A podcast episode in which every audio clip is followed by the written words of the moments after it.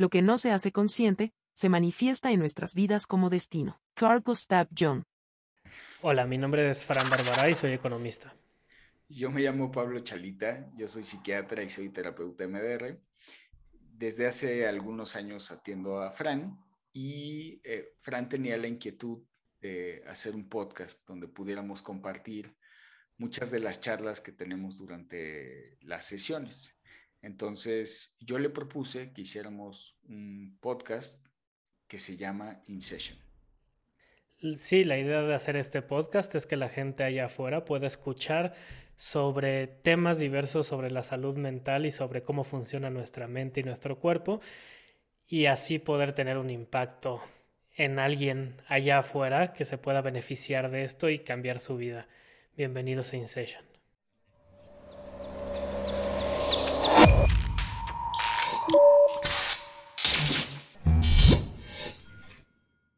Se conoce como trastorno de estrés postraumático, a las secuelas psicológicas tras la exposición a un acontecimiento traumático.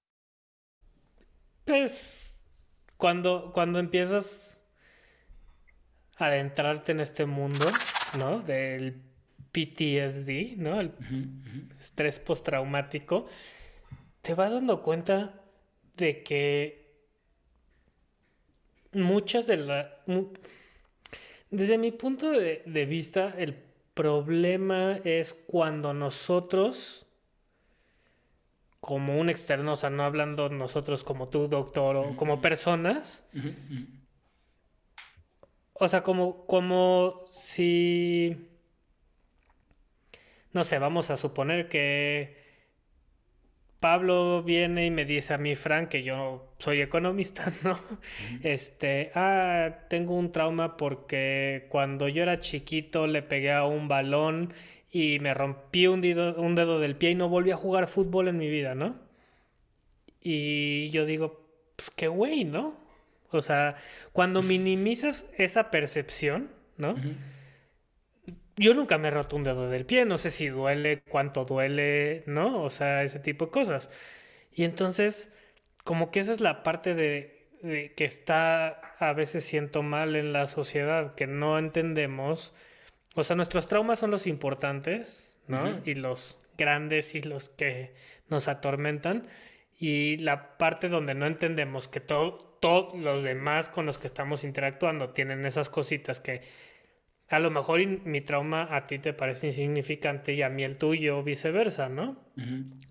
Porque no es como ese ejemplo de donde los dos podemos llegar a esta conclusión donde, claro, si Pablo o Fran fueron a la guerra, regresaron traumados. O sea, eso no es... Claro, claro. ¿No? O sea, o, o, si Pablo y Fran tuvieron un accidente juntos, pues o se cayeron de un avión y fueron los únicos dos sobrevivientes, ¿no? Como los del equipo este brasileño, ¿no? Que unos sobrevivieron y otros no. Pues esos tipos que sobrevivieron seguro quedaron traumados, ¿no? De alguna u otra manera. Y si los dos decimos, ah, pues no nos subimos a aviones desde esa vez, pues la gente lo entendería porque es como un no, sé cómo ponerlo, un ejemplo como fácil de digerir, ¿no? O... Pero son, las, son las otras cosas pequeñas de la vida, como tú dices, que depende mucho de cuándo te pasaron, a qué edad te pasaron, qué herramientas tenías, ¿no?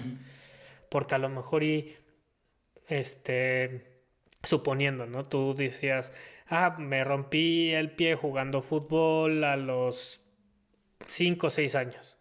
Ah, pues yo me lo rompí, pero a los 20, ya que estaba yo en fuerzas básicas del América, ¿no? o sea, y entendí que era una lesión y que me iban a poner una venda o lo que fuera y tenía que estar sin jugar dos semanas y iba a regresar, ¿no? Ese tipo de cosas, ¿no? O sea, como que si es... O sea, y el que los demás minimicen eso, también no ayuda que la gente pida ayuda.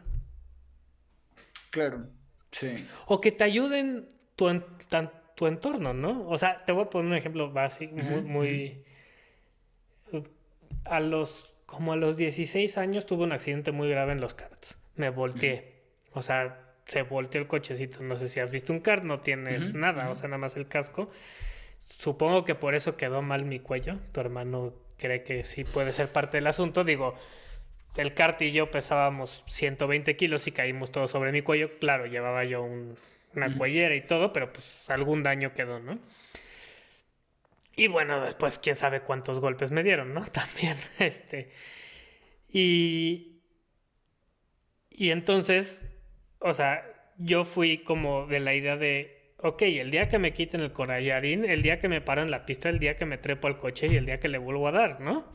¿Por qué? Porque no quiero que esto sea, sí cambió mi manera de ver las carreras, de ver los riesgos, o sea, pero, por ejemplo, mi mamá ya no, nunca se volvió a parar a una carrera hasta que tuve yo 30 años, ¿no? O sea, ya nunca más. Claro. Entonces son como este tipo de cosas. O sea, porque también he visto yo gente que no han tenido accidentes tan graves como el mío, que nunca regresan. Sí. Que dicen, ya, se acabó, aquí se acabó, ¿no? Claro. Ya sea que tengamos percepciones diferentes del riesgo, como tú dices, o la otra es como... Y, y es esa parte, como donde yo digo, no, no puedo decir, ah, pues Pablo nada más porque se le salió una llanta y se fue y se pegó y se salió de la pista y se raspó el codo, ¿no? O se luxó una muñeca y ya no quiere volver a correr, que güey, ¿no? Pero no sabemos realmente cómo lo percibió la otra persona. Claro. O, o qué recuerdos del pasado se activaron también. O sea, claro. A lo mejor al que se le salió una llanta nada más, eh, me voy a poner dramático, eh, queda 10 años, ¿no? 12 años si quieres, no sé qué edad estás pensando que te pasó eso. ¿Qué edad tenías tú? Como 16. 16.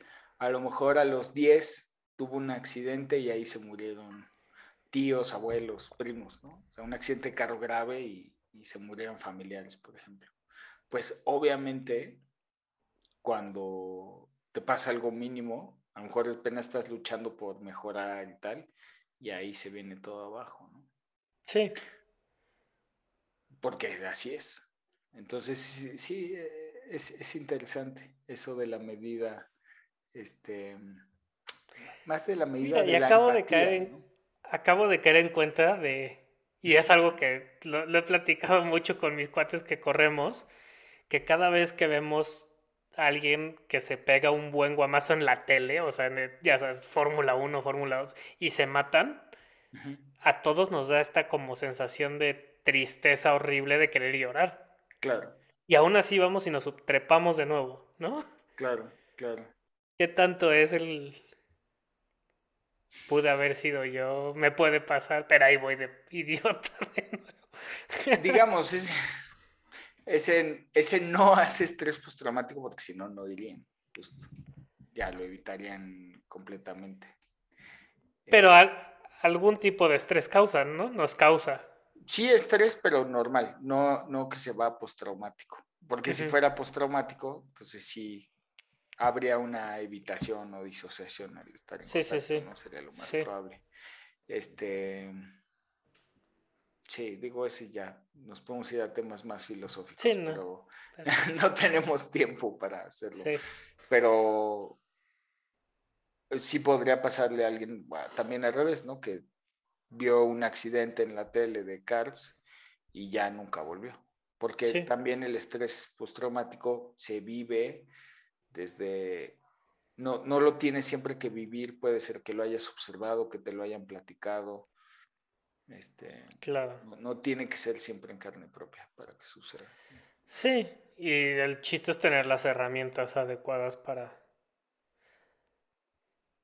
para trabajar, ¿no? Los, procesar los traumas. No existe nada bueno ni malo. Es el pensamiento humano el que lo hace aparecer así. William Shakespeare. El entorno social, las presiones del entorno social, eh, las cosas que o nos obligan a cumplir o nosotros creemos que tenemos que cumplir, ¿cómo pueden hacer que nuestra experiencia de vida y de dones, ¿no? Y de cosas de las que somos, porque todos tenemos algo en lo que somos muy buenos y algo en lo que somos muy, muy, muy malos. Eh, pero cómo esa presión y esas expectativas son las que nos pueden limitar la experiencia de vida y todo sucede en el mundo de la mente, de los pensamientos, de nuestras creencias. Claro, porque mucho es... En todo este proceso yo lo que me he dado cuenta es que por lo menos yo tendía, no sé si esto es overthinking o a qué, cómo lo describirías, pero tendía yo a suponer un chorro de cosas que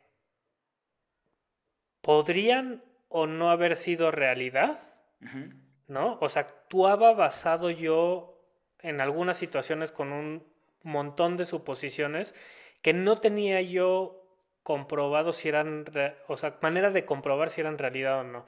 O sea, y suposiciones de qué va, qué va a pensar tal, qué va, si hago esto, qué hará, me podía yo imaginar los escenarios, ¿no? Pero, pero al final llega un momento donde tienes que decir, es una suposición, ¿no?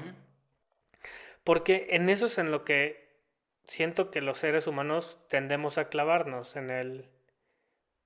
¿Qué estará pensando la otra persona? Pues, en pensar. Pues quién sabe, ¿no?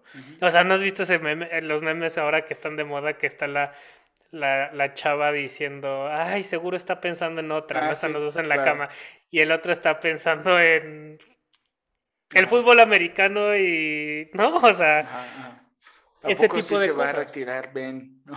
Ajá, exacto. Sí, eh, sí, y por eso también lo quise mencionar, porque es eh, como nos clavamos en el trauma, que sí, pero es no solo sucede con el trauma, ¿no? Sí, sí. sucede porque así es la naturaleza del pensamiento humano que nos lleva, hay, hay gente que más, gente que menos, pero siempre estamos pensando y podemos, un pensamiento, en vez de solo observarlo y dejarlo pasar, ese pensamiento nos puede enganchar a más pensamientos y otro y otro y otro y después te pierdes y hay un mundo imaginario y una cantidad de emociones, situaciones y conductas que sucedieron por algo que en primera instancia pues, corresponde al mundo de lo que no existe, que es el mundo del pensamiento. Claro. Y digo, eso es algo de lo que hemos hablado y vamos a hablar, este, pues de cómo la meditación posiblemente en, en, el mundo de la no patología, no, no estrés postraumático, no depresión, uh ansiedad, la meditación es lo que más ayuda al humano a entrenar, a, entrenar su mente o a aprender a observar eh, su mente, ¿no? A, coexistir con su mente. Sí, que, eso es lo, lo más importante. El, lo, a mí lo que más me ha dejado, por ejemplo, la meditación es esa parte de como poder hacer introspección, ¿no? O sea, poder definir, ponerle, como esta parte de la meditación que te dicen, ponle un tag si es un sentimiento o si es un pensamiento o si es una sensación o si, ¿no? Y poderlos identificar y tratarlos como son, ¿no? Sí, ponerle un tag, una etiqueta. Una etiqueta. Una etiqueta y, y obsérvalo, acéptalo y déjalo pasar. Bueno, Fran, pues te dejo porque ya van a empezar, tengo ahorita unas sesiones de, de un entrenamiento, estoy haciendo un entrenamiento de atención. De, eh, es, es, un entrenamiento cognitivo-conductual de déficit de atención, de cómo organizar tu tiempo, tus planes, cómo dejar de procrastinar y tal. Es un entrenamiento de 12 sesiones, entonces es muy cuadradito. Este, Sale, sí. Entonces, bueno. Te mando un articulín del MDMA. Lo vi, lo vi, nomás. Eh, sé que... no los puedes abrir, pero búscatelo. Está súper interesante. ¿Está bueno? Sí. Le voy a echar una leída. ¿Necesitas algo, Fran? ¿Algo ahorita que, que, Todo en orden. Bueno. Las emociones reprimidas nunca mueren. Están enterradas vivas y saldrán a la luz de la peor manera. Sigmund Freud. Bueno, pues se terminó el tiempo de nuestra sesión y tenemos que terminar por ahora.